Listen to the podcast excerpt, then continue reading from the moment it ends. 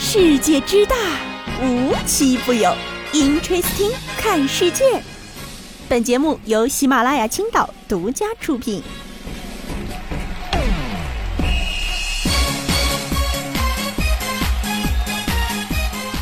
Hello，各位亲爱的小伙伴，大家好，我是悠悠。在 Interesting 停播的第六百七十八天，我终于来了。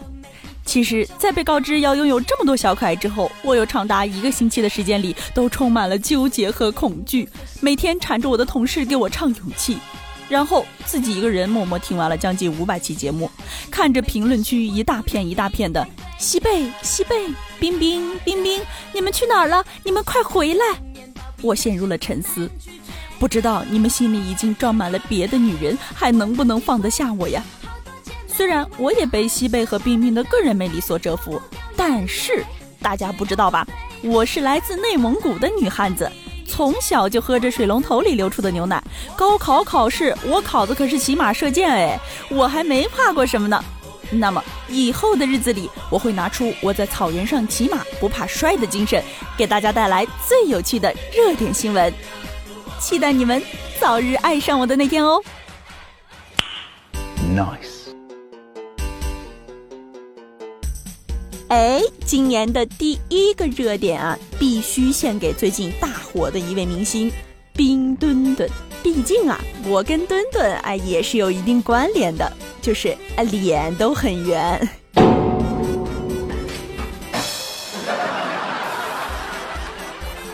随着冬奥会的开幕，吉祥物呢也是火遍了全世界，甚至从日本来中国的记者来的时候是带着报道赛事的任务来的，结果发回的报道全是冰墩墩，头上戴的、怀里抱的可都是墩墩呀。话说，各位知道冰墩墩的来源吗？最早冬奥会的吉祥物设计原型是冰糖葫芦，后来据说没法代表大国形象，左思右想就把我们的国宝熊猫放到了冰糖葫芦一里。结果凑巧的可爱捕获了一大批网友的心呀，包括悠悠的。过去呀有一票难求，现在是一吨难求啊。前几天我还看到这样一个段子说，你们知道冰墩墩的正确读法是什么吗？这个时候呀，走来了一个四川人，是哪一个在那块胡扯嘛？那个吉祥物是啥子哟？是哪一个地方熊猫多嘛？哎，我们那块四川，所以要用四川话念嘛，念冰墩墩儿。这个时候啊，北京人不服了，哎，您这话说的就不对了，这怎么能叫冰墩儿呢？明明冬奥会都是在北京举办的，这怎么能用四川话呢？应该叫冰墩墩儿。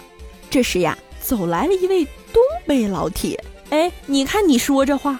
哎，要提冷，哪地方能冷得过我们东北呀？它就不应该叫冰墩儿，它应该叫冰墩墩。哎，这个时候一位南京群众走来了，我觉得就必须念冰墩墩，因为墩墩的设计师就是南京人，他老子是南京人，那么墩墩嘛，肯定就是南京人，念冰墩墩。哎，好了好了好了，不用吵了。不管墩墩是哪儿的人，都是咱中国人嘛。我就想问问，去哪儿能拥有一个呀？实在是太可爱了，啊，真香！哎呀，啊，真香！哎，这要是提到吉祥物啊，前段时间我们国家短道速滑接力获得了冬奥会第一枚金牌。但更炸裂的是解说席上一姐们儿，首创唠嗑型解说，连上七个热搜，伶牙俐齿的黄健翔都秒变捧哏，全程像机关枪一样叭叭叭叭叭叭，一刻没停，但却不讨人嫌。喂，老师，老师，没有问题，我们。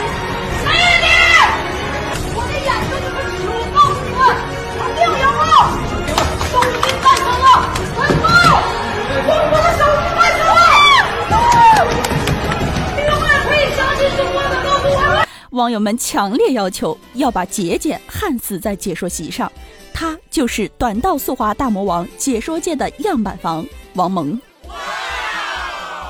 王蒙十岁被招入体校，属于天赋异禀加训练凶猛，一路过关斩将。十六岁入选国家队，第一次参加世锦赛就斩获金牌，从此之后一发不可收拾，职业生涯书写传奇，一辈子碰到了七十七块金牌，凭借一己之力将女子速滑带入了四十三秒的时代，也是迄今为止冬奥夺金最多的选手。但盟主成为冬奥万人迷，可不是光靠的是成绩，而是那敢言敢怒的暴脾气。多年以后，盟主再次以解说身份回到冬奥赛场，其解说水平丝毫不输于速滑。咋评价盟主的解说呢？就是一锅相声加二人转加脱口秀加数来宝的乱炖，营养美味，经济实惠，一场比赛秒变京剧批发战。可以说，没有王蒙的冬奥是快乐少一半呢。萌姐可以考虑一下，明年春晚咱直接连轴转呢。除了盟主呀，最近还有一位奥运冠军也特别火，他就是谷爱凌。各大媒体呢是把这位冠军的爸爸妈妈、爷爷奶奶、姥姥姥爷的全部身世都扒了个底儿朝天呢。先不说人家谷爱凌有多优秀，看看人家这家世，我们是真没法比啊。网友都说了，谷爱凌十八岁健将，我的十八岁。哎，健在，人家十八岁忙着读斯坦福，拿奥运冠军，接代言、接广告还得训练。我到二十多岁还得问问我妈，过年家里亲戚送的牛奶能不能喝。要说老天给我开了一扇门，那给谷爱凌可是开了一扇门加三百六十度全景天窗啊！Oh God, please no, no. 不说了，我要准备准备逆天改命和不公命运做斗争了。这几天呢，还有一件大事发生，就是中国女足时隔十六年呢，再次拿到了冠军。女足精神啊，让大家十分感动。大家在为这种女足精神感动之余，还想起了前一段时间刚比完赛的男足，可谓是女足比分三比二，男足比分八比 Q 啊。男足不停地伤中国球迷的心，女足却一直创造奇迹。到底是哪个环节出了问题呢？我无从得知。但随着大家的期待越高，失望越大，男足是不是应该反思自己，学习女足精神呢？毕竟在亚洲，女足是谁也打不过，男足也是，谁也打不过呀。女足夺冠后呢，蒙牛第一时间发了一千万奖金，支付宝紧随其后一千三百万。哎，我就在想了，我要有这么多钱该怎么花呀？这不最近正好有这么个话题吗？高考七百五十分和七百五十万，你选哪个？哎，要我说呀，多犹豫一秒都是对七百五十万的不尊重啊！看似极限二选一，其实就算我考了七百五十分，也不一定能赚七百五十万呢。所以我选七百五十万，哎，钱不钱的不重要，就是想把高考状元留给有需要的人。也有人说了啊，高考七百五，如果是满分，你将会是历史上第一个真正拿到满分的人。这样的奇迹在几百年内也很难再会出现一次，你就会立刻登顶各大平台热搜榜，全国人民愿称你为真正的考神。几十年后，营销号还会不依不饶拿你开刀。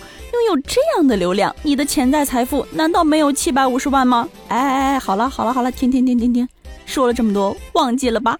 它只是一道选择题。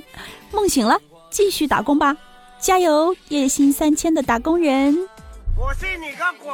你这个糟老头子坏的很。说起来啊，这段时间其实是春节啊，毕竟不到正月十五都不算过完年。很多小伙伴呢都已经开工了，也是返程的高峰期。那在山东高速上可就发生了这样一件趣事：一男子呢在高速上行驶时，是迎面飞来了一只鸟，碰巧就把车标撞掉了。更巧的是，这个鸟头啊就恰巧卡在车标里面。这也就是没办法给大家看图啊，不然一看。这不就是新款卡宴吗？轻松 get 豪车呀！提到开工呢，有一件对打工人来说很重要的专家科普。没错，专家又来了。如果长时间躺着玩手机，就会变成爪形手。你没听错，你的手会变成鸡爪子。于是啊，就有网友说。啊，对对对对对，专家说的对，整天上班握着鼠标没事儿哇，但是放个年假玩手机就会变成爪形手。哎，我听了感觉非常有道理啊，果然是实践出真知。其实啊，人专家这么说也是有一定道理的。在玩手机过程中，双侧肘关节弯曲角度大，尺神经长时间被牵连，手臂或手掌呢容易出现疼痛畸形，严重的就会让手变成鸡爪样。所以说，各位正躺在床上玩手机的小伙伴，快快放下手机，点开 Interesting，跟着悠悠看世界。好了，以上内容呢就是今天的全部内容，我们下期再见，拜拜。就是最最棒的、棒的、最让人知道，光的心情让你哄抬。你是最好的，最俏的，最妙的，最骄傲的阳光彩虹小白马。